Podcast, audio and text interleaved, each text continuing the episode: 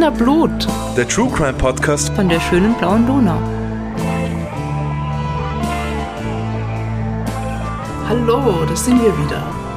Die Podcast-Bossi mit Wiener Blut. Und die Podcast-Bossis sind Rita? Bernhard. und Claudia. Hallo, Hallo. zusammen. Überraschung. Warum bin ich heute da? Warum bist du da? Es gibt was zu trinken. also ein fancy Drink, äh, den ich mir nicht gehen lassen äh, wollte. Außerdem habe ich ein bisschen Heimweh nach euch zwei und euch da draußen. Ähm, drittens muss ich mich von dem äh, erwähnten sogenannten Traumjob erholen, der es dann doch nicht war. Ja, aber fürs Erste ein Gastspiel meinerseits. Aber wir freuen uns alle sehr. Mhm. Wir hoffen, du bleibst. Für immer. Das ist jetzt kein Versprechen oder, oder irgendwas, ja. Pappelapapp. Gut. Aber schön, dass wir für diesen besonderen Anlass auch gleich besondere Fancy Drinks haben heute. Ja. Die kommen nämlich wieder mal von My Wine. Ihr kennt das alle schon. My Wine aus dem schönen Niederösterreich mit den schönen Weinen von den renommierten Weinbauern aus dem Weinviertel. Ähm, und diesmal haben wir nicht einfach nur Weinsorten zum Verkosten da, sondern wir haben aus Weinen aus der aktuellen Sommerkollektion äh, tolle Drinks gemixt. Nämlich Erdbeerbohle und ein Ananas-Kokos-Cocktail. Für die Erdbeerbohle haben wir Maiwein Erdbeere mit frischen Erdbeeren, Zitrone, Minze, Holunderblütensirup und Rosé-Sekt kombiniert. Wenn man es genau nimmt, hat es die Rita getan und ich habe ihr zugeschaut und die Eiswürfel zur Verfügung stellt. Die sind wichtig. Und ich muss sagen, das ist eine wunderbare Kombination.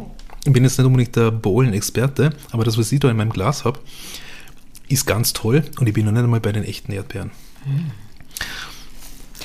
Ja, ihr habt den äh, Ananas-Kokos-Cocktail und dafür haben wir den Wine in der Sorte Ananas-Kokosnuss genommen und ihn mit Ananas-Kokossaft, am Spritzer Zitrone und am großen Schuss Wodka gemischt.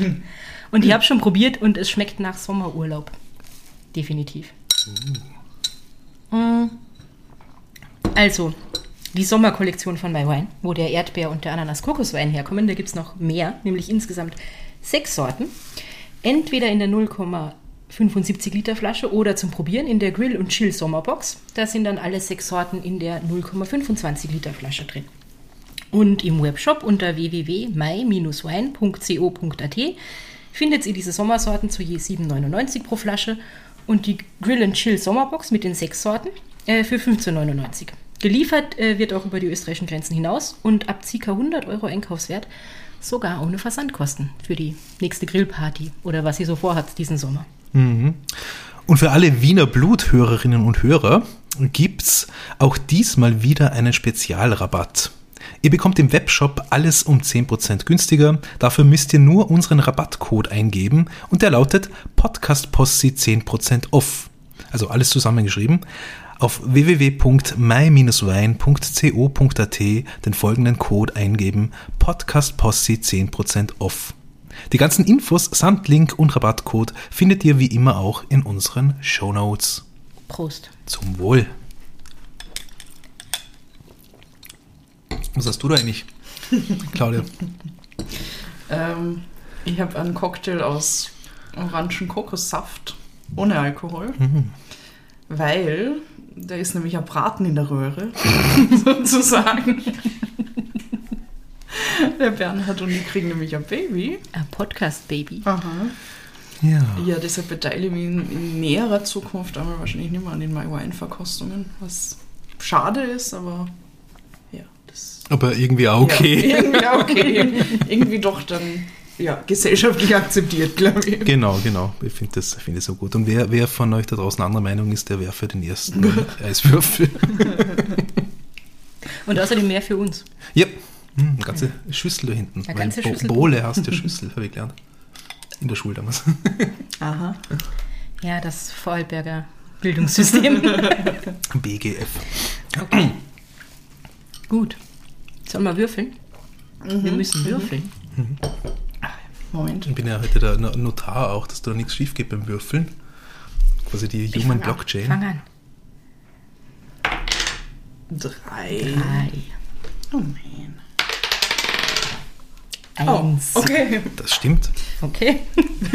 Ist es korrekt? Ja. Ganz Da, darf jetzt einer noch da bleiben und, und zuhören und Kannst leise ins Mikrofon schlürfen und Erdbeeren essen und so.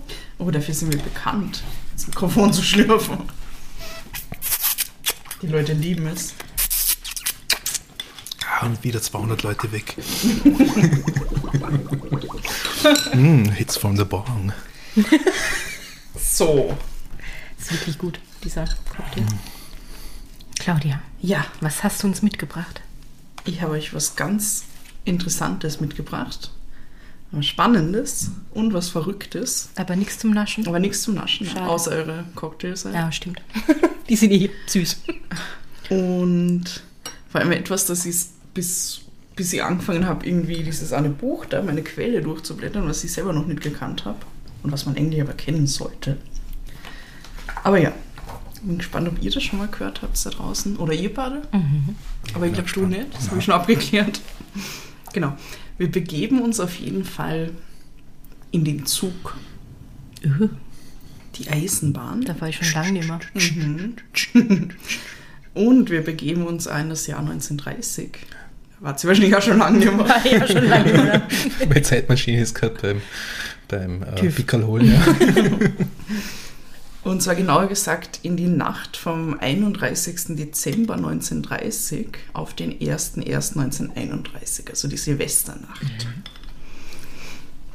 In dieser Nacht geht ein Mann an der Westbahnstrecke auf der Höhe von Maria Ansbach in Niederösterreich an der Streckenführung entlang. Er versucht mehrere Schrauben an den Gleisen zu lösen, schafft es aber nicht. Stattdessen rollt er dann einen Felsbrocken auf das Nebengleis und befestigt einen Zettel mit einer politischen Botschaft an einer Felswand. Dann verschwindet der Unbekannte wieder.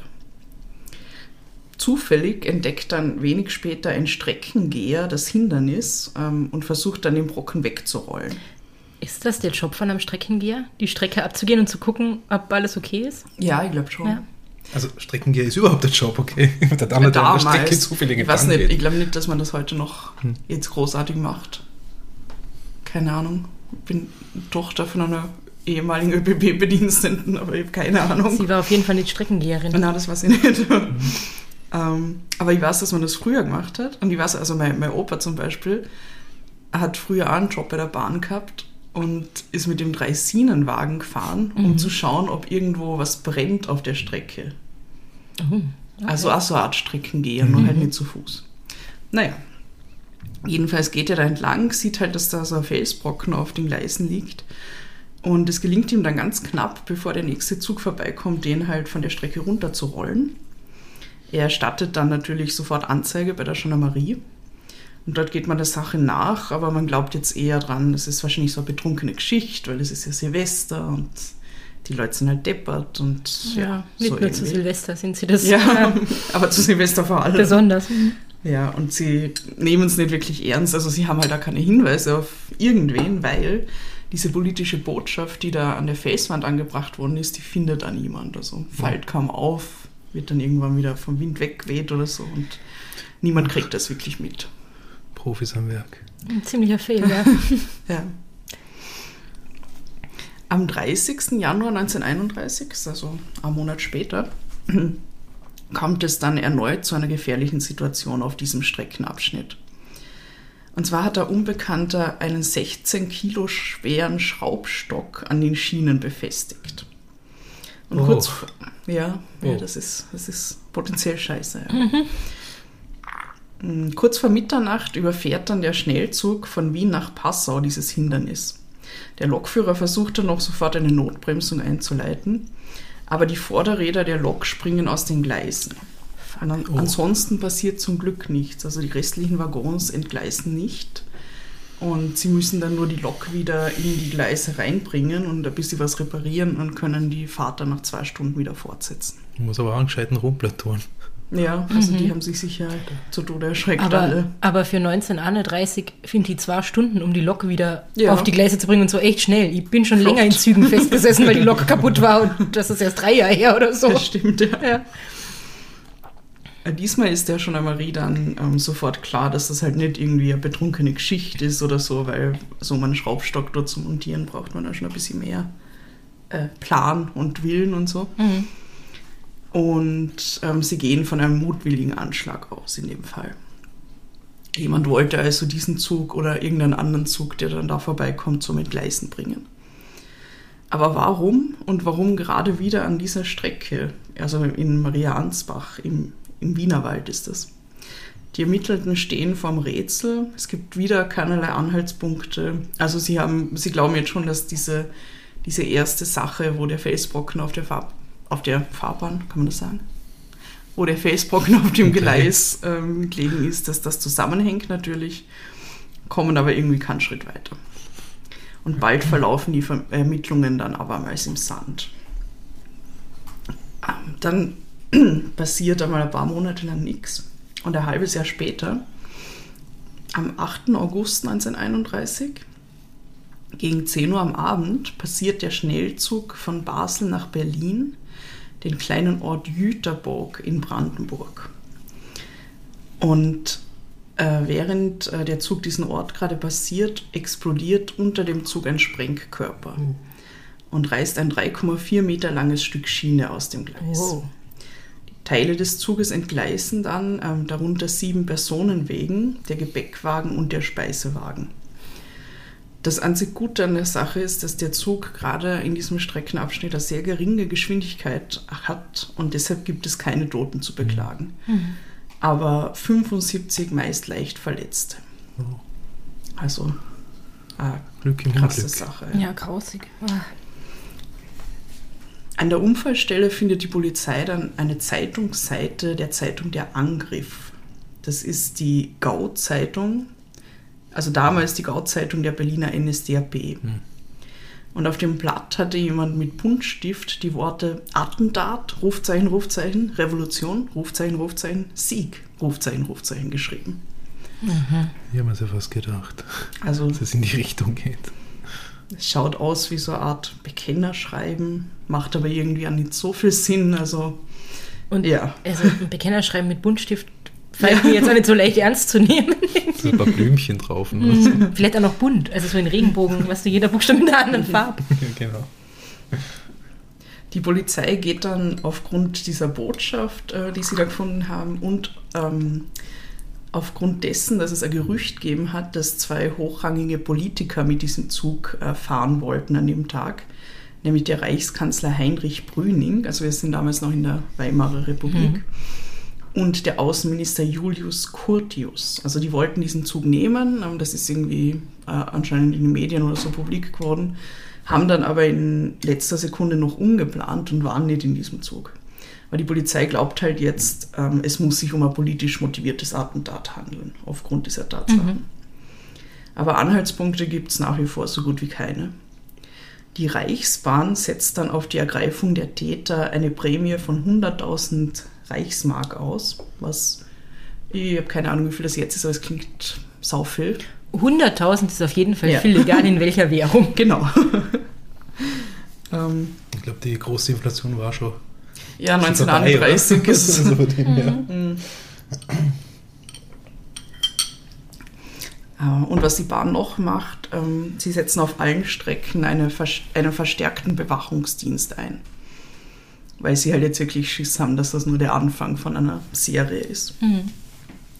Im Grazer Tagblatt vom 10. August 1931 steht dann über den Anschlag. Die Stelle, an der das Attentat erfolgte, wurde sofort genau durchforscht. Generaldirektor der Reichsbahnen Dorpmüller erklärte nach Besichtigung der Unfallstelle, dass das Attentat auf den Zug mit beispiellosem Raffinement erfolgt sei. Die Täter hatten sich gerade eine Kurve ausgesucht, sodass die entgleisten Wagen unfehlbar die Böschung hinabstürzen mussten. Das ist ja besonders fies. Die umfangreiche Untersuchung der Polizei und der anderen Behörde haben bisher bezüglich der Attentäter noch kein Ergebnis gehabt.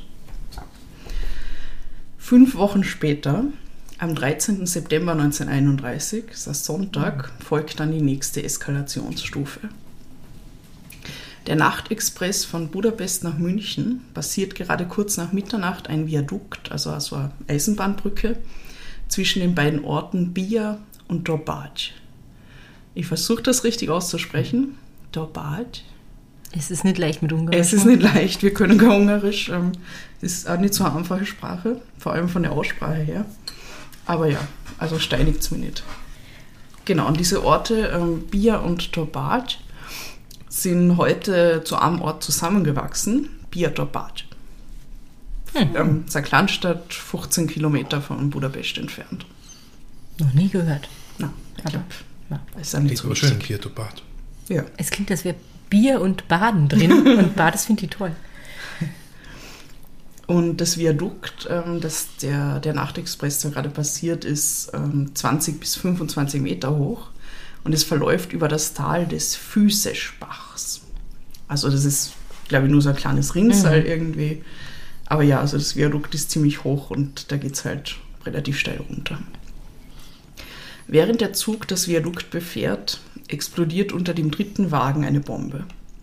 Die gewaltige Explosion reißt die Lokomotive in die Höhe, die daraufhin als erste 26 Meter in die Tiefe stürzt. Sechs der insgesamt zwölf Waggons werden in den Abgrund mitgerissen. Das ist ein Paketwagen, zwei Schlafwegen und drei Personenwegen. Die restlichen sechs Waggons bleiben aber am Viadukt stehen, weil die Kupplung zum hinteren Zugteil bricht.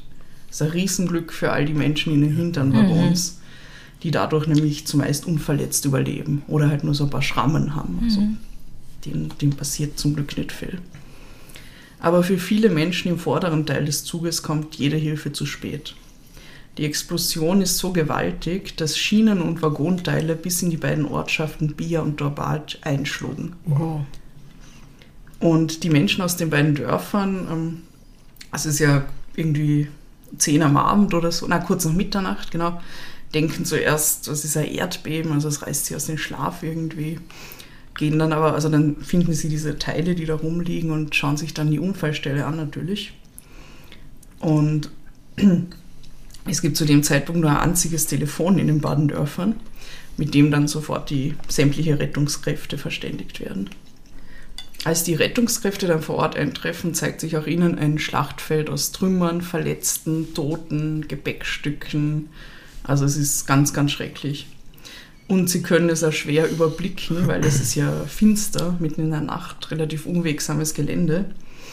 Also ist alles auch mit der Rettungs- und Bergungsarbeit relativ schwierig. Das ist so grauenhaft. Stell dir vor, also stell dir das mal vor, du fährst mit dem Zug und dieser ganze Scheißwaggon Ja. stürzt da in die Tiefe irgendwie. Oh. Ähm, dazu schreibt dann der Reporter Hans Habe von der Wiener Sonn-, Sonn und Montagszeitung. Der ähm, fährt nämlich sofort irgendwie an den, an den Ort vom Attentat, als er davon hört. Und der schreibt dann folgendes. Nach fünf Viertelstunden überquerten wir die ungarische Grenze. Von hier an wird der Verkehr immer dichter. Wir begegnen einer Sanitätskolonne, einem Leichentransport, Militärautomobilen und Dutzende von Privatwagen Neugieriger. Entlang der Bahnstrecke in der Nähe des gesprengten Viadukts sind primitive Holzsärge aufgereiht. Die Explosion war jedoch mit solcher Heftigkeit erfolgt, dass mehrere Passagiere buchstäblich zerrissen oder bis zur Unkenntlichkeit verstümmelt worden waren. Die Körperteile, die in den einzelnen Särgen liegen, gehören nicht unbedingt zusammen. In einem Sarg befinden sich drei Beine, in einem anderen zwei blutige, vollkommen entstellte Köpfe. Also es ist wirklich, wirklich schlimm. Die sind runter und haben nicht gewusst, was sie tun, sondern haben gesagt, einfach mal alles einmal, Ja. einfach mal alles irgendwie Mhm. Weg. Ja. Ja, ich glaube, also ich meine, vermutlich war jeder in der Situation relativ Überfordert. überfordert, Mhm. weil das, das passiert ja nicht so oft, vor allem in dieser ländlichen Gegend da. Mhm. Und es war schwierig, eben, ich habe ja erwähnt, also es ist Nacht, man hat sich irgendwie lange überhaupt keinen Überblick verschaffen können, wie schlimm es ist und es ist ein sehr schlammiges Gelände, weil da fließt ja dieser, dieser Bach durch, Mhm. also es war alles einfach ähm, katastrophal. Und erst nach mehreren Stunden können sich die Helfenden dann wirklich einen Überblick über die Katastrophe verschaffen, weil sie es geschafft haben, halt irgendwie so eine Licht, Flutlichtbatterie, keine Ahnung was, aufzustellen. Sie haben Licht gehabt auf jeden Fall, um, um mehr zu sehen. Die traurige Bilanz ähm, ist dann leider, dass es äh, 22 Tote gibt, mehr als ein Dutzend Schwerverletzte und unzählige Leichtverletzte. Die Wiener Sonn- und Montagszeitung Also ich weiß nicht, ob das, also wo der Hans Habe halt ist, ich weiß nicht, ob er das geschrieben hat. Auf jeden Fall schreiben sie am 14. September dann. Von den 24 Toten, aha, sie schreiben über 24, es sind aber 22, es ist, ist ein bisschen verwirrend. Die, die Facts gehen mit der Zeit verloren dann. Ja, das ist so oft so, aber bei so Mhm. alten Zeitungen steht in der einen die Zahl und in der anderen jenes und mit Nachnamen ist ja oft ganz seltsam und so. Mhm. Also. Ah ja. Von den Toten konnte bis, konnten bisher nicht alle agnosti agnostiziert werden. Unter den agnostizierten Toten befindet sich kein Wiener. Die Erhebungen haben aber ergeben, dass die Katastrophe auch Wiener Opfer gefordert haben muss, weil die Wiener Wagen eine große Anzahl Wiener Passagiere beherbergt haben. Also schon damals war es anscheinend wichtiger zu wissen, ob Wiener unter den Opfern sind, als generell. Vielleicht, Ja. hat, vielleicht hat er das für, für SEO äh, irgendwie gemacht, dass er möglichst oft das Wort Wiener im Artikel stehen hat. Weil, weil Prinz Google damals schon drauf geschaut hat, oder? Unter den Toten befinden sich der Heizer und Lokomotivführer, ferner mehrere Ausländer. Der Gen Generaldirektor der belgischen Luftverkehrsgesellschaft, Jean Nenard, und seine Frau haben bei der Eisenbahnkatastrophe den Tod gefunden. Unter den Toten sind auch die Engländerin Else Fürst, der belgische Ingenieur Hermann Wallers und eine etwa 45-jährige Engländerin. Der Budapester Rechtsanwalt Dr. Herzog Jalbo Jalbowitsch ist gleichfalls tödlich verunglückt. Die Liste der Verletzten weist mehrere Wiener auf. Mit Brüchen und Quetschungen wurde der Wiener Kaufmann Karl Kornfein nach Budapest gebracht. Wiener sind außerdem der Kaufmann Silvester Matuschka, der im Hause Margaretenstraße 81 wohnt. In meiner Hut. Ja, ganz in der Nähe. Er war aus geschäftlichen Gründen in Budapest. Sonntagnachmittags ist er bereits in Wien eingetroffen. Er hatte bloß eine tiefe Schramme auf der Wange davongetragen und war auf einem Bein verletzt. Er hat sich nach Eichgraben zu seiner Familie begeben. Zwei Wiener Schlafwagenschaffner sind gleichfalls verletzt. Der 27-jährige Franz Ritschmann und der 30-jährige Leopold Hartleib. Unter den ungarischen Verletzten befindet sich eine Frau mit ihren zwei- und fünfjährigen Kindern, ein dreijähriges Kind und der Stationsvorstand von Segedin. Also ja, das ist, glaube ich, alles, was sie irgendwie rausfinden haben können über die Verletzten und, und über die Toten. Und das haben sie halt leider ähm, einen Tag später gebracht in der Zeitung. In der Wiener Sonn- und Montagszeitung. Ganz genau, ja. Also äh, besonders, besonders interessant finde ich da, dass sie geschrieben haben, es waren Wiener und es waren Ausländer. Ja. Eigentlich waren die Wiener ja dort auch Ausländer. Ne? Ja, ja. Und der hat wahrscheinlich noch die große Monarchie im Kopf gehabt, dieser Harald Harper oder Stimmt. seine Kollegen. Vielleicht, ja, vielleicht war er da noch ein bisschen. Ist ja okay.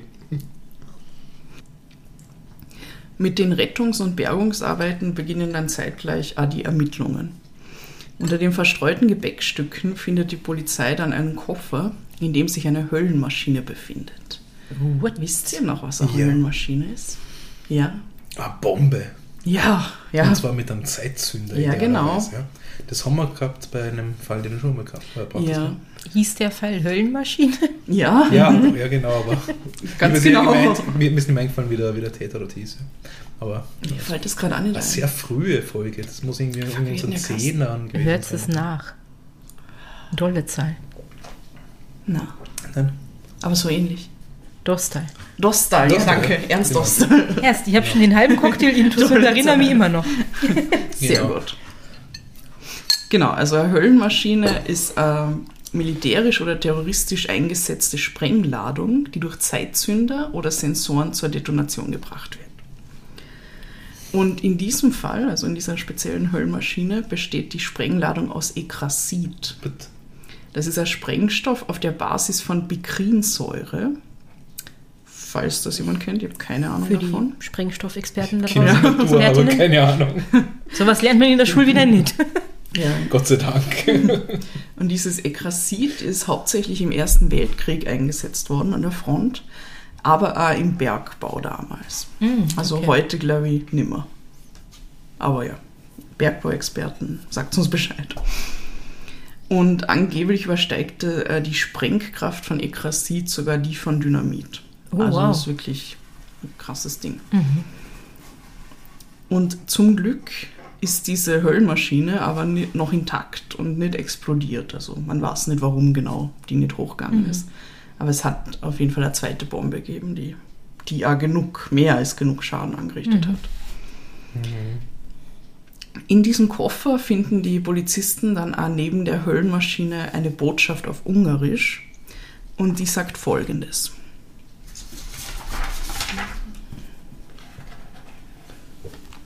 Moment, das Ja, auf sie ist wieder auf lang. Ungarisch. Liest es uns auf oh Gott. ah ja. Also da steht, Arbeiter, ihr habt weder Arbeit noch Rechte. Wir werden sie für euch bei den Kapitalisten erwirken. Wir werden solche Attentate monatlich wiederholen. Unsere Leute sind überall. Gibt man uns keine Arbeit, werden wir weiter auf diese Weise tätig sein. Fürchtet nichts, unser Benzin geht nicht aus. Der Attentäter. Was gibt es, das Benzin oder das Ekrasit?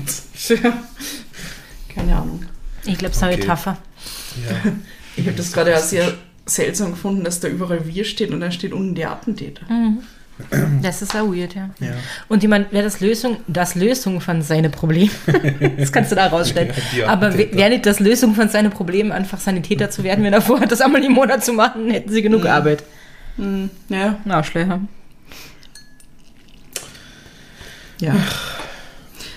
Also die, die ungarische Polizei geht dann halt aufgrund ähm, von, von diesem äh, Bekennerschreiben weiterhin von einem politischen Motiv aus. Es werden dann natürlich auch sofort äh, irgendwelche ähm, Anhänger der Kommunisten verhaftet. Also so irgendwie mehrere Stunden später gleich, aber wieder freigelassen, weil man findet halt nichts, was sie belastet. Und ähm, wenn ihr euch jetzt nochmal genau erinnert an den Bericht aus der Wiener Sonnen- und Montagszeitung, da gibt es ja diesen Verletzten namens Silvester Matuschka, der in Wien in, in deiner Hut wohnt. Margaretenstraße. Genau. 81. Ja, genau. Und eben dieser meldet sich dann bei dem Reporter Hans Habe und er möchte als Augenzeuge über das Unglück weiter berichten und erzählen, halt, damit der Hans Habe dann wieder was schreiben kann. Und er trifft sich dann mit ähm, dem Matuschka im Café Margareten. Äh, der Zeuge hat dann nicht nur eine genaue Schilderung der Ereignisse parat, sondern er hat eine Skizze des Attentats mitgebracht. Und er erzählt Hans Habe dann Folgendes. Ich hätte mir echt Lesezeichen machen sollen, das furchtbar gewesen. Soll ich häkeln? Ah, da. ähm, die Menschen brüllten vor Schmerz. Ich sah eine Frau, deren rechter Arm von ihrem Leib gerissen war. Sie war blutüberströmt. Die Knochen stachen aus ihrer Schulter heraus wie umgekehrte Speere. Ein Mann, der nur leicht verletzt worden war, lief am Bahndamm entlang und brüllte mit entmenschter Stimme: Wo ist mein Kopf? Wo ist mein Kopf? Ich kann euch die Szenen des Grauens nicht schildern. Oh, Ja, äh, ah, ich Das glaube, ist- der war. Das ist wie Shellshock, aber halt ohne in der Front zu sein, sondern, also, mm. Boah, Ja, und ähm, dieser Augenzeuge ist natürlich für, für einen Reporter jetzt in erster Linie ein Glücksfall, weil ähm, der Hans Habe ist dann der Einzige, der dann wirklich ähm, so einen Augenzeugenbericht in ähm, der nächsten Ausgabe dann schreiben kann. Aber was er auch sagt oder bemerkt, ist, dass äh, der Silvester Matuschka, während er das erzählt, schon fast irgendwie begeistert von den Ereignissen wirkt. Ja, könnte ja vielleicht auch sein, wie sich seine posttraumatische Belastungsstörung äußert. Könnte. Das, das stimmt, ja. ja. Man kann immer schwer sagen, wie Schock und, und so ein schreckliches Ereignis auf Menschen wirkt. Aber es lasst ihn erst einmal Naja. so, so ein bisschen verunsichert zurück. Klar, ja. es wirkt schon irgendwie seltsam. Ja. Und auch ähm, der ermittelnde Kriminalrat, also in Ungarn, Dr. Schweinitzer ist das, dem ist auch was Verdächtiges aufgefallen. Weil er findet, dass eine der Passagiere einen recht seltsamen Eindruck hinterlassen hat.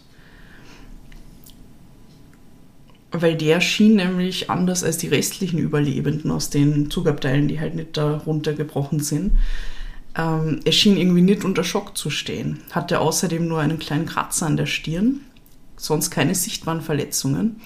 Und seine Kleidung war weder verschmutzt noch irgendwie zerschlissen oder so, sondern sehr ordentlich. Und keiner der anderen Mitreisenden hat den Mann im Zug überhaupt gesehen. Sein Name Silvester Matuschka. Okay, jetzt wird's seltsam. Ja, ja die, Anzeigen, äh, die Anzeichen mehren sich. Die Anzeigen kommen später. Ja. Aber abgesehen von diesem irgendwie verdächtigen Auftritt, da ähm, hat eigentlich niemand etwas gegen Matuschka in der Hand. Also es gibt jetzt keine Beweise oder so. Aber dann verfolgt die Polizei die Spur des Sprengstoffs, um herauszufinden, wo dieses Ekrasid eigentlich herkommen ist. Weil da, damals hat man nicht so einfach Ekrasid beschaffen können. Da gibt es zumindest einige Auflagen, die man erfüllen muss und irgendwelche Genehmigungen, die man braucht. Und das gilt sowohl für Ungarn als auch für Österreich. Also sie haben sich da auf beide Länder dann konzentriert und sind dieser Spur nachgegangen. Es meldet sich dann ein Fahrer bei der Polizei und der erzählt, dass er im Frühsommer einen Mann zu einer Munitionsfabrik in der Nähe von Wiener Neustadt gefahren hat. Und dort hat er dann eine Kiste Ekrasid ähm, in den Wagen mitgenommen halt. Und anschließend holten sie dann noch gemeinsam 100 Sprengkapseln aus Blumau ab. Und ähm, die Beschreibung von diesem unbekannten Fahrgast passt genau zum Erscheinungsbild von Silvester Matuschka. Dann als nächstes meldet sich eine Wiener Geschäftsfrau bei der Polizei, die heißt Anna Forgo-Jung und sie erstattet Anzeige, äh, nämlich am 22. September, gegen einen Mann, ähm, dem sie ihren Steinbruch in der Nähe von Rabenstein verpachtet hat. Also diese Frau besitzt einen Ste- Steinbruch und glaube ich auch ganz viele andere ähm, Güter und so. Wie heißt die Frau? Anna Forgo-Jung. Das ist die Schottermitze von 1930. Die Schotter Anna, genau. Und ähm, hat diesem, diesem Typ ihren Steinbruch verpachtet. Aber die Schecks für die Pacht von dem Steinbruch sind dann nicht gedeckt gewesen. Und ähm, da haben sie dann irgendwie eine Lösung gefunden, also haben irgendwie die, die Rate noch so ein bisschen aufgeteilt und so. Ähm, dann ist ja aufgefallen, dass die Sprengungen in dem Steinbruch, die dieser ähm, Pächter da vorgenommen hat, dass die eigentlich total sinnlos waren. Also wir haben nichts dazu beigetragen, dass man diesen Steinbruch jetzt bewirtschaften könnte. Und äh, seit Ende Juli ist der Pächter überhaupt verschollen und zahlt sein Geld nicht. Der wollte nur üben. Ja. Äh, sein Name? Silvester Matuschka. Ja, genau. Jetzt bin ich gespannt, ob der Trottel überall seinen echten Namen angegeben hat oder ob das wenigstens ein Pseudonym ist. Könnte Ah, man. Das sein echter Name, Oh, das kann ich okay. jetzt schon sagen. Ähm, die, die Schlinge um Matuschka zieht sich jetzt also allmählich wirklich zu. Die Polizei weiß nun, dass er als Pächter eines Steinbruchs äh, Berechtigung gehabt hat, um Sprengmittel zu kaufen. Also war das eh kassiert, weil das muss man ja für einen Steinbruch. Na klar. Das ist wie wenn du zur Metro gehst und du brauchst eine Karte, damit du einkaufen kannst. Das Sprengmittelmetro, wir kennen das alle. Sprengmittel-Metro, ja, fahr ja jede Woche. Und die Anna Forgo-Jung hat nämlich äh, schlauerweise zu ihrer Anzeige gleich den Pachtvertrag mitgebracht. Und ähm, da ist Matuschkas Schrift drauf. Die können die Polizisten jetzt abgleichen mit dem Bekennerschreiben. Und die Schrift stimmt überein. Also es schaut zumindest aus, als hätte das dieselbe Person geschrieben. Am 10. Oktober wird der Silvester Matuschka dann in Wien verhaftet. Klick. Und ähm, ah, die deutsche Polizei beginnt jetzt nochmal ähm, dieses Attentat von Jüterborg, äh, Jü Jüterborg äh, neu aufzurollen und dann nochmal näher reinzuschauen, weil sie sind nämlich über die Ermittlungen in Wien informiert worden. Und sie beginnen jetzt auch in die Richtung von Silvester Matuschka zu ermitteln, finden heraus, ähm, dass er sich zum Zeitpunkt des Attentats in Jüterburg aufgehalten hat. Und auch der Modus operandi ist derselbe wie in Biatorbad. Es wurde nämlich Ekrasid als Sprengstoff verwendet und der Zündmechanismus ähm, ist auch der, der gleiche. Also das sind schon viele Hinweise. Klingt nicht nach Zufall. Ja. Die Polizei verhört Matuschka dann. Ähm, er leugnet zuerst alles, aber nach drei Tagen ähm, gibt er dann irgendwie auf, gesteht alles, erzählt ihnen voll viel. Ähm, also er gesteht die Attentate in Jüterborg und Dorpat. Ähm, aber auch diese beiden, Gott sei Dank, glimpflich ausgegangenen Sabotage-Attentate in Maria Ansbach. Also mit dem Felsbrocken und mit dem, was war das? Schraubstock. Schraubstock, genau. Ja. Aber er behauptet auch, dass er nicht allein gehandelt hat. Es gibt nämlich einen gewissen Dr. Bergmann Und dieser Dr. Bergmann hat ihm die Aufträge erteilt. Aber warum, bleibt jetzt zunächst unklar. Jetzt schauen wir uns noch an, wer ist eigentlich dieser Silvester Matuschka? Silvester Matuschka wird am 29. Januar 1892 in Chantaver, das ist damals Ungarn, heute Serbien, geboren. Und er wird schon als Kind auffällig. Was jetzt kommt, finde ich, find ich total, total skurril. Ähm, man sagt nämlich, also man erzählt über ihn, dass er, als er zu schreiben gelernt hat, äh, ist er sofort raus und hat sämtliche Wände im Dorf beschmiert. Und zwar mit Parolen wie Silvester Matuschka, Ministerpräsident. Na, what? Ja. Also das, das Ego war groß. Auch schon als Kind. Wow. Ja. Interessant. Und abgesehen davon, viele Kinder, die schreiben lernen, wissen gar nicht, was ein Ministerpräsident Ja. ist. Also er war offensichtlich schlau. Oder das Wort Ministerpräsident fiel in seiner Familie sehr oft. Ja. Weil, also, Ich glaube nicht. Also ich, ich bin unsicher, aber ähm, ich glaube eher, er ist schlau und, und größenwahnsinnig. Ja.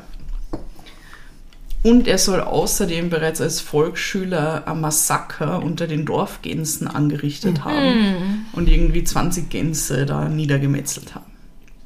Alter, Ja, Gänse. Gänse, ja. Die Also man überhaupt Tiere. überhaupt irgendwas niedermetzeln. Hm, Ja. Verdächtig. Ja, ja. Passt auf, wenn euer Kind anfängt, irgendwas niederzumetzeln, dann müsst ihr was unternehmen. ja. Man ungarische Gänse, was sagt St. Martin dazu? Na, ohne Scheiß, das ist. Pff. Ja, das sind schon, also Dinge, die jetzt nicht so im Bereich der Normalität liegen. Ja. Wisst ihr, woran mir das erinnert? An den, den, den Killer Priest. Der hat doch auch die Köpfe Oh von ja. Gänsen in seinen Jackentaschen Ah. mit sich rumgetragen als Kind und so. Ja, ja. ja, ja. Das fand ich verwandt am Ende. Ist der aus Ungarn? Der war doch aus Ungarn. Der war aus Aschaffenburg. Achso. Ja, Okay. okay. Wurscht. Aus am Nachbarland. Ja. Genau. Ähm, später wird er dann Lehrer. Okay. Ja. Das, das war wahrscheinlich Das- nicht, nicht so schön für seine Schüler, nehme ich an, aber Er musste wahrscheinlich nicht durch eine Pädagogikprüfung, oder? na, das war damals noch nicht so. Ne? Ähm, er hat eine Kollegin geheiratet, ähm, bekommt mit ihr eine Tochter. Und dann äh, will er aber nicht mehr Lehrer sein oder, also man weiß nicht, vielleicht wird er rausgeschmissen oder so, auf jeden Fall ist er dann nicht mehr Lehrer. Und er wird mehr oder weniger erfolgreich ähm, Kaufmann und er handelt mit Realitäten und Lebensmitteln. Mehr oder weniger erfolgreich, sage ich deshalb, weil er hat zum Beispiel irgendwie, er hat da so einen Deal gehabt mit Tigerblut. Wisst ihr, was das ist? Äh, Also es ist kein Tigerblut, Nein, das nein. ist, Das sagt mir hilf irgendwas, mir, aber. hilf mir. Was war das? es ist irgendwie ein, ein spezieller ungarischer Spirituose. Wein. ah, wie so. Stierblut. Genau, ja, sowas, ja. Ich habe, wo ich es das erste Mal gelesen habe, habe ich gedacht, er hat wirklich mit Tigerblut gehandelt. Ja, was war's what the Also fuck? Potenzmittel, keine Ahnung, ja. Und er hat da irgendwie große Mengen von diesem Tigerblut eingekauft und dann ist ihm der Wein aber schlecht geworden. Also er war, glaube ich, nicht so, so super im Kaufmann sein. Und dann, Hm, Hat besser mit Granaten gehandelt. ja. Von Erfolg wegen. Und, das habe ich auch schon erwähnt, er besitzt in Wien ein Haus, nämlich in der Margaretenstraße 81, das angeblich auch heute noch stehen soll. Musst du mal überprüfen. Muss ich mir mal anschauen, ja. Also Ja. zumindest die Nummer 81 muss es geben, weil die Margaretenstraße ist länger. Das stimmt. ja, ja, das auf jeden Fall. Aber anscheinend steht dieses Haus wirklich noch. Ja, kann schon sein. Ich meine, so alt ist das Mhm. dann ja noch nicht. Ja. Also. Betriebsausflug. Ja, wir sind nicht so weit. Schon lange nicht mehr gehabt. Das schaffen wir. Ich weiß gar nicht, auf welcher Höhe ist Margaretenstraße 81? Das ist ein ganzes Stück von mir weg, weil bei mir ist so im 200er-Bereich. Ah, Ah, okay. Also weiter- weiter andere Seite, stadteinwärts. Ja, genau. Also hinterm Ja, müssen wir uns anschauen. Sturm. Ja. Ja, also das sind so die, die groben Eckpunkte von Silvester Matuschkas Leben bis dahin. Am 15. Juni 1932 beginnt dann in Wien der Prozess gegen ihn. Und die Verhandlung bezieht sich dann aber nur auf die beiden Attentate in Mariansbach, also auf österreichischem Boden. Das Attentat von Drobat soll dann später in Ungarn noch einmal separat verhandelt werden. Also das ist, ich weiß aber auch nicht, was mit dem Attentat in Deutschland ist. Das kommt ja irgendwie dann nimmer vor. Wollte ja gerade fragen, ja. Aber ja, also dadurch, dass er halt in Wien verhaftet worden ist und ungarischer Staatsbürger ist, ist haben sie sich das, glaube ich, irgendwie aufgeteilt Mhm. oder so. Vielleicht gibt es dann irgend so seltsame Auslieferungsabkommen. Muss er das erstmal verbüßen, bevor er nach Deutschland Mhm, geht und dort ja. nochmal angeklagt wird oder so. Der Prozess gerät dann zu einer skurrilen Show für den Angeklagten, der offensichtlich um jeden Preis versucht, die Schöffen davon zu überzeugen, dass er nicht zurechnungsfähig ist. Also er erzählt dann wieder von diesem ominösen Dr. Bergmann, der ihm irgendwie diese Anschläge aufgetragen hat. Den hat er angeblich in Berlin kennengelernt.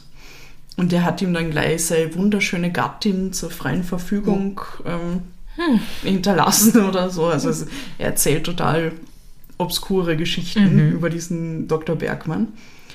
Und ähm, hat dann anscheinend viel Zeit mit ihm verbracht, behauptet er. Und anschließend sei er ihm dann aber immer wieder als Geist erschienen. Was, eher den Bergmann oder? Nein, der, der Dr. Bergmann, ähm, dem, Ihm. dem, dem Matuschka. Ja. Genau, und der, What the fuck, Silvester? Oh, ich bin's, der Bergmann. Ja, so, ja.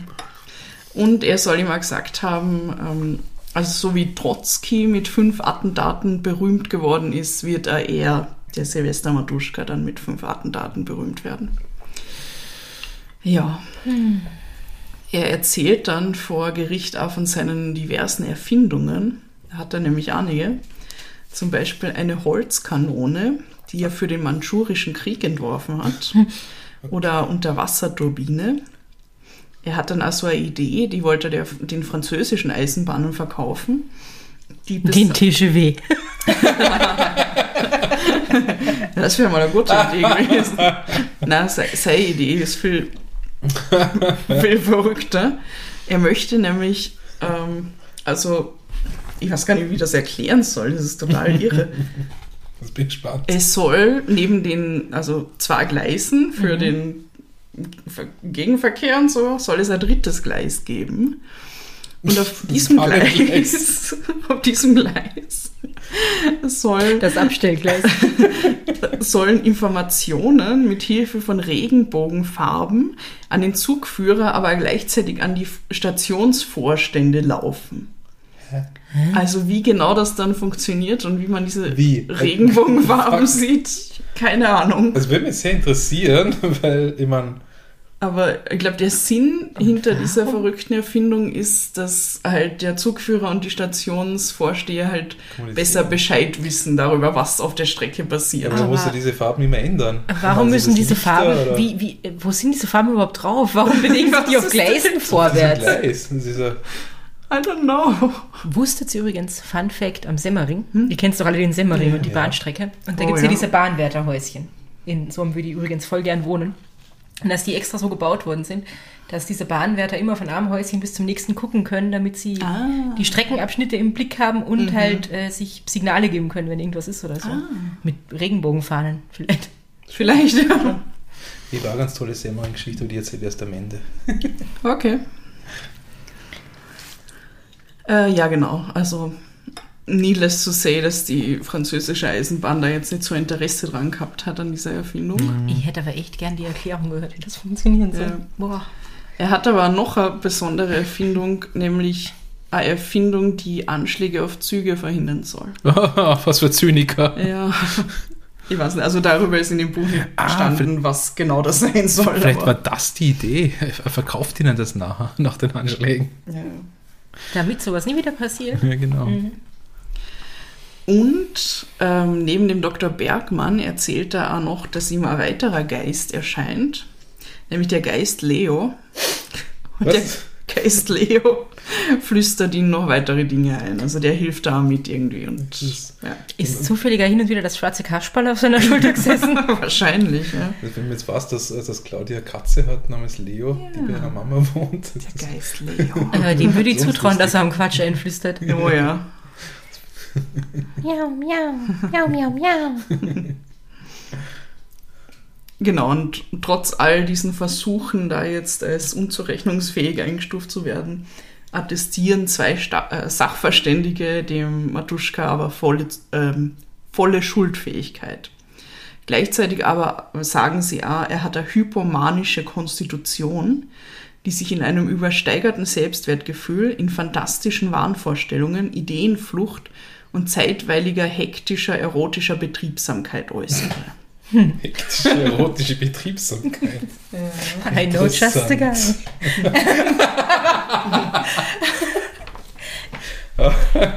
Interessant ist ja tatsächlich, wo man die Grenze zieht, wenn man dem das alles attestiert und trotzdem sagt, er ist voll, voll Ja. schuldfähig irgendwie.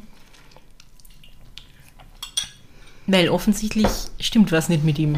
So, würde ich mal Ja, behaupten. ja, offensichtlich. Das stimmt ja. Und ich weiß auch nicht, wie, wie ausgereift die Methoden damals waren, um jetzt festzustellen, ob jemand schuldfähig ist oder nicht. Ähm, ja. Äh, seine Frau sagt dann auch vor Gericht aus. Und obwohl er sie nachweislich, also das erzählt er, er hat irgendwie voll viele Affären und so, also er hat sie x-mal betrogen irgendwie, aber obwohl sie das eigentlich weiß, bleibt sie auf seiner Seite. Sie sagt, er sei ein guter Ehemann und vor allem ein liebevoller Vater. Ähm, sie erwähnt dann auch, dass er seiner Tochter sogar eine teure Modelleisenbahn gekauft hat und regelmäßig damit mit ihr gespielt hat. Wenn Aber- regelmäßig über den Tischrand fahren lassen. Ja, also angeblich haben sie ja oft gespielt, dass die Modelleisenbahn entgleist. Ja. Das ist so irre. Mhm. Aber es geht voll wahrscheinlich gegen die Gender Stereotypes von dieser Zeit, seiner Tochter Modelleisenbahn zu kaufen. Das stimmt, mir ja. vorstellen. Er war ein Heiliger. Na, aber ja, ja, na, das auf jeden Fall. Ja, das war, das war Stimmt, wahrscheinlich relativ selten, dass das Also, vorkommen ist, es- weil die war sehr teuer. Also es wird Ja. da betont, okay, das ist eine Rieseninvestition gewesen. Irgendwie. ich glaube, es spricht viel mehr noch mehr dafür, äh, wie viel Spaß ihm das vielleicht gemacht hat, Ja. dieser Modelleisenbahn entgleisen zu spielen, dass er seiner Tochter so ein teures Ding gekauft hat, was halt wahrscheinlich eher ungewöhnlich war. Ja. Ja. Am 17. Juli 1932 wird Silvester Matuschka dann von den Schöffen schuldig gesprochen und er wird zu sechs Jahren Haft mit hartem Lager an den Tagen der beiden Anschläge von Maria Ansbach verurteilt. Finde ich wenig, wenn man überlegt, Ja. wie viele Leute gestorben sind. Nein, nein, und aber das ist ja nicht, also da geht es so, ja stimmt, nur um, ja.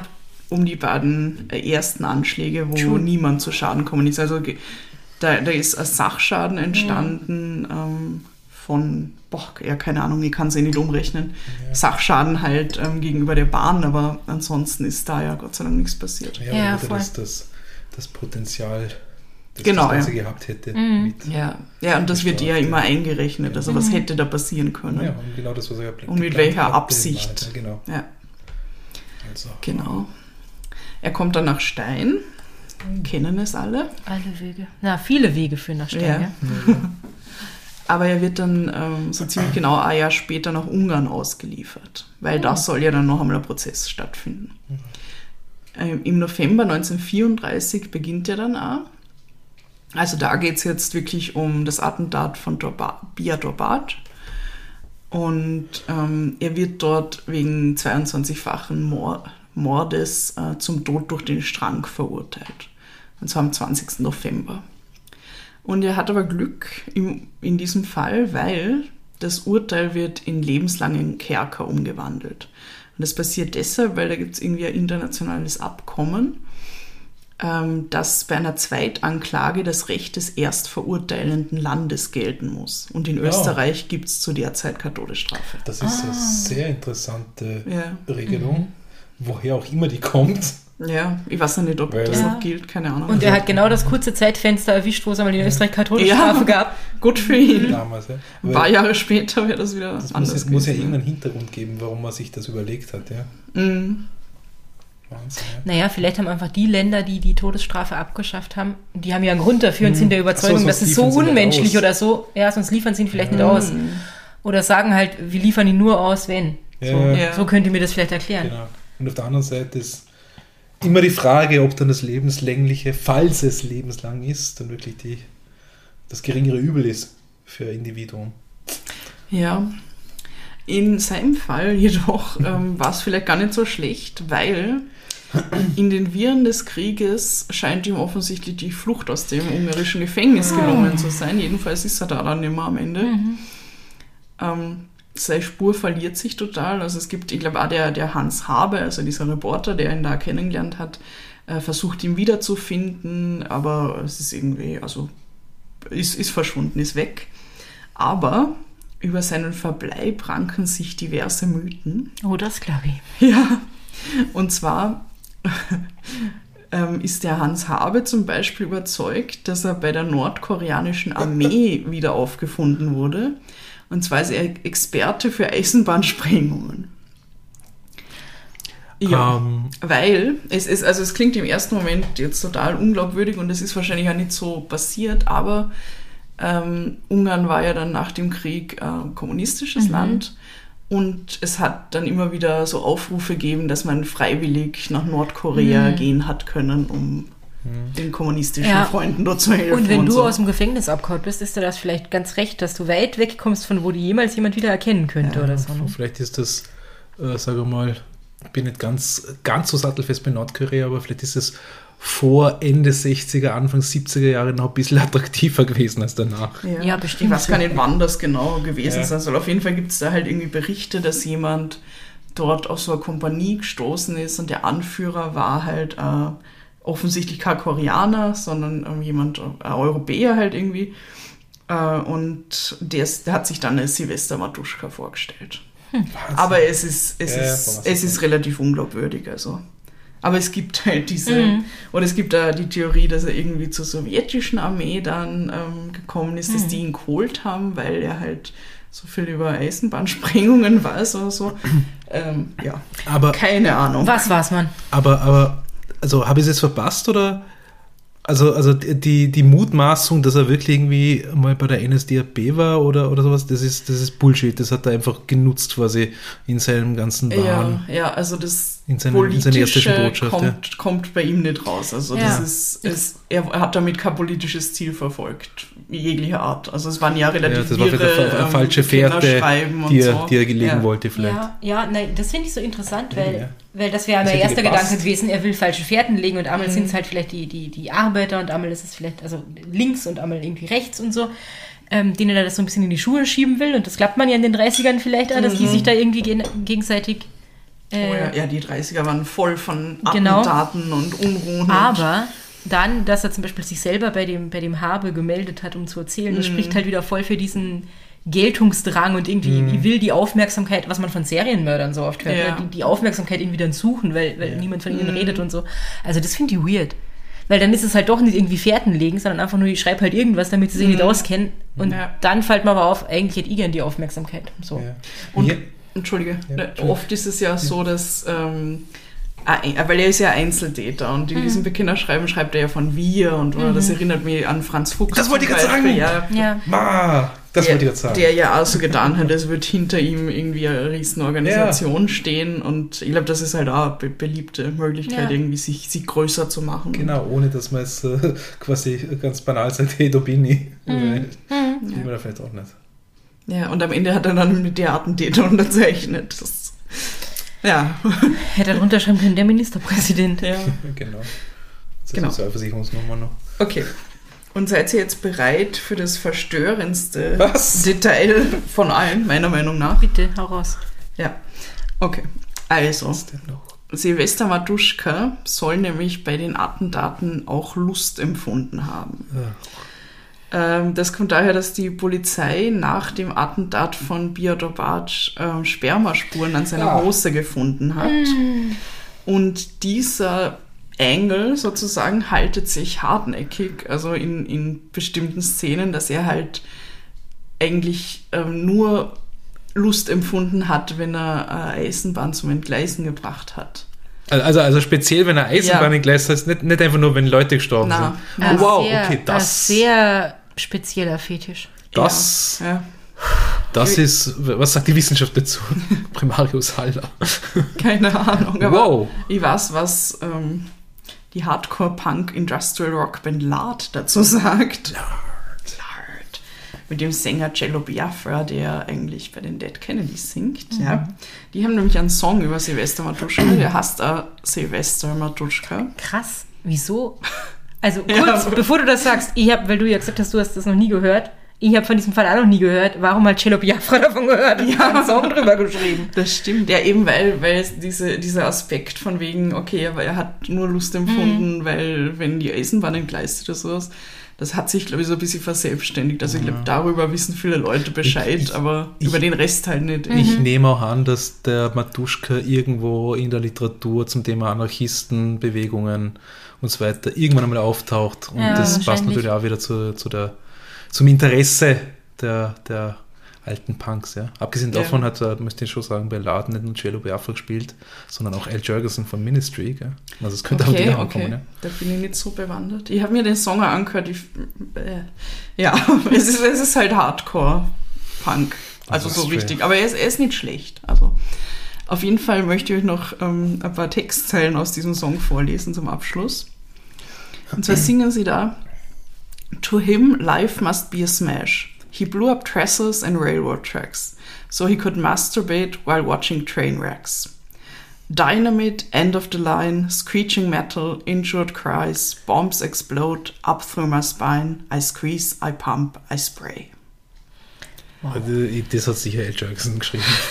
Ja. Hui, Wow. das äh, Und war das- mal der Fall. Das war's, ja. Ähm, Aber meine Quellen, ganz, ganz schnell, weil ich vergiss immer meine Quellen. Und zwar habe ich ein Buch, aus dem ich ja zitiert habe. Ups. Das heißt Blut auf den Schienen, die größten Verbrechen der Eisenbahngeschichte von Christian Lunzer und Beta Hies. Und das ist ganz toll. Also da gibt es viele Fälle drinnen, unter anderem den von Silvester Matuschka. Und ja, kann ich nur empfehlen, wenn man, wenn man gern mit dem Zug fährt und Eisenbahnen mag, aber nicht auf die Art, auf die Silvester Matuschka sie mag. Also, Er macht die Züge ein bisschen zu sehr. ja, ja. ja, ist ein super Buch. Und ansonsten ähm, die Zeitungsberichte, die ich eh äh, erwähnt habe. Mhm. Und Wikipedia natürlich. Und ja, Die Sonn- und Montagszeitung. ja. genau. Ja. Vi- Vielen, vielen Dank an, Ja. an den Spender dieses Buches. Das war ja mein Ja. guter Freund äh, Marco. Danke, Marco. Äh, wir konnten das Buch jetzt endlich einmal, oder du konntest das Buch jetzt endlich einmal verwenden. Ja, ich habe das einfach so ich gedacht, so, oh, Eisenbahn, schau ich mir mal an, blätter ich so durch. Und dann ist mir dieser Fall unterkommen und die war die ganze Zeit nur so, what the fuck? Das war ein toller Fall. Oh ja. Weil, also, es ist so absurd und bizarr. Und Mhm. ich habe noch nie Grausig. davon gehört. Ich glaube, du auch nicht, Bernhard. Na, Mal was ganz anderes, würde Ja. ich sagen. Hm. Weil, also politisch motivierte Attentate hatten wir ja schon. Sehr seltsam gestrickte Menschen hatten wir auch schon. In der Mhm. Kombination aber noch nicht. Sehr spannend, sehr bizarr. Boah. Und, und er ist halt wirklich ähm, ein Massenmörder. Also man, Ja. man kann ihn schon als Mhm. Massenmörder bezeichnen in dem Sinn, weil Mhm. äh, 22 Tote ist, ist eine sehr hohe Zahl. Also ja. Wir haben schon lange nicht mehr die Hollywood-Skala bemüht. oh. Mhm. Ich glaube, ich würde dann, also wenn es einen richtig guten Film darüber gäbe, über sein Leben, wie er als Kind schon Silvester Ministerpräsident an Wände geschrieben hat und dann all diesen Scheiß gemacht hat, den er gemacht hat und dann in Nordkorea wieder auftaucht, Gott, ja. das wäre schon ein guter Film, glaube ich. Aha. Also das ist, Aber wer, wer, wer soll so einen Film machen? ich habe keine Ahnung. Man nicht. Mit dem Soundtrack von Lard. Ja, genau. Ich möchte nur sagen, äh, der Song Silvester Matuschka, den packen wir auf jeden Fall in die Podcast-Posti-Liste Mhm. auf Spotify. Ähm, ich werde mir den auch noch reinziehen, der ist sehr großartig, weil ich mag Lard. und Er, er ist nicht so schlecht, wenn man Hardcore mag. Und wenn man nicht auf den Text achtet vielleicht. Ja, der Text ist ein bisschen. Ich meine, was will man sonst über den Typen, wenn man einen Song Ja. über den Typen schreibt, muss man das wahrscheinlich so machen, aber Ja. Ja. Ja, aber er erzählt auch so, so ein bisschen dann den Rest der Geschichte. Also es geht dann auch um Nordkorea und so. Und ja, Eine Wahnsinnsgeschichte. Danke, Ja. Claudia. voll arg. ja, danke, dass ich Zeuge dieser Erzählung sein durfte. Ja, und man könnte natürlich noch viel mehr darüber erzählen, also vor allem dann über die Gerichtsverhandlung und Mhm. was da an Skurrilität dann passiert ist und so, aber Gutes, Oh ja. gutes Stichwort Skurrilität. Ich meine, wir haben jetzt relativ, oder ich vielleicht noch, relativ viel gelacht bei dem Ganzen, obwohl es eigentlich makaber und natürlich Mhm. traurig ist und, und, und fürchterlich, was den Leuten passiert. Aber in dieser, in diesem, in dieser Absurdität und, und äh, Mhm. ja, ich meine, es wird einfach ein bisschen, bisschen abstrakter, wenn, wenn, ja, wenn man das so hört, ja. Ja, und ja. jetzt nicht Und nur ja schon Einzelschicksale quasi im Ja, ja. Detail ausge. Aber ich finde halt, wenn die, wenn die Hintergründe so bizarr sind Ja, und, und was der Typ von sich gibt, dann, dann erreicht das irgendwann so ein Level, wo man nicht mehr weiß, wie, man reagieren soll und dann Ja. lacht man. Ja, und das ist ein Hilfeschrei in Wahrheit. Ja, also ich glaube, wir waren ja, wo du erzählt hast, wie es da ausgeschaut hat in, in Ungarn bei diesem Unfall. Also Unfall, es war ja eigentlich kein Unfall, aber halt, äh, wo das entgleist ist, waren wir, glaube ich, alle sehr betroffen und irgendwann weiß man einfach nicht mehr, wie man jetzt reagieren soll, weil man mit diesen Infos gar nicht zurechtkommt irgendwie. Ja. Ja, Ja, also- und ich habe also- natürlich auch versucht, die sk- skurrilen Dinge halt auch zu erwähnen, weil Klar. ansonsten wäre es ja nur einfach nur Grauenhaft. grauenhaft. Ja, also der Fall hatte alles, was Ja. du uns versprochen hast. Alles außer was zum Naschen. Ihr habt Twix damals machst. Hinterher vielleicht, ne? so ein Schmatz ins ja. Mikrofon. Also, also, also Hollywood-Skala auf jeden Fall volle Punktezahl. Mhm. Ähm, Netflix-Serie. ja. So eine Limited Series. Es gibt, halt, es gibt Fotos von, von dem Attentat in, in Dorpat. Das Mhm. ist auch total arg. Also da sieht man wirklich, das war das ist wirklich tief runtergegangen. Ja. Und das ist, es ist richtig zart, wie das ausschaut und wie, wie alles zertrümmert ist und so. Also könnt ihr euch auch anschauen, wenn ihr Lust also nicht Lust, wenn ihr Interesse Lust daran habt. Gott, na, Das ist bitte nicht. Na, dann Hört es- bitte nie wieder, ja. sucht euch Da Hilfe. gibt es andere. Oh. Ja, aber man, man kann sich die Fotos auf jeden Fall anschauen. Mhm. Und das auch, dann gewinnt, man nochmal einen Eindruck, wie, wie Ja. heftig das war. Ja, das dann, glaube ich, googeln jetzt. Ja. Wenn jetzt die Stimmung schon in diesem Tiefpunkt ist, vor all dieser Grauenhaftigkeiten. Ich habe ja äh, erwähnt vorher, dass sie zum, zum Semmering noch eine lustige Ah ja, Geschichte erzähl. habe. Oh, ja. Vielleicht geht das Ganze wieder ein bisschen nach oben. Ähm, ich komme ja, wie schon oft genug erwähnt worden ist, äh, aus Vorarlberg ursprünglich. Und äh, Vorarlberg ist ja eine, eine riesige Skination. So wie Tirol, nur ohne die ganzen Verlogenheiten. Ah, ich weiß, was du jetzt sagst. Oh Gott. Und wie ich vor, äh, was nicht, ob die Rita die Geschichte auch schon kennt, aber die Claudia natürlich. Ja. Nein, ich bin nur gerade drüber gestolpert, dass du behauptest, Vorarlberg wäre eine eigene Nation. da muss ich die leider enttäuschen. Im Denken, im Denken, ja. Ähm, und äh, ich bin einer der wenigen Vorarlbergerinnen und Vorarlberger, die äh, Skifahren eigentlich nie gemocht haben. Oder vielleicht liegt es daran, weil ich mit acht Jahren einen Skiunfall gehabt habe und ich es danach einfach scheiße fand. Ähm, ich bin vor 21 Jahren circa nach Wien gekommen, habe dann am Anfang auch einige Vorarlbergerinnen und Vorarlberger hier getroffen natürlich, die ich noch nicht von quasi daheim kannte.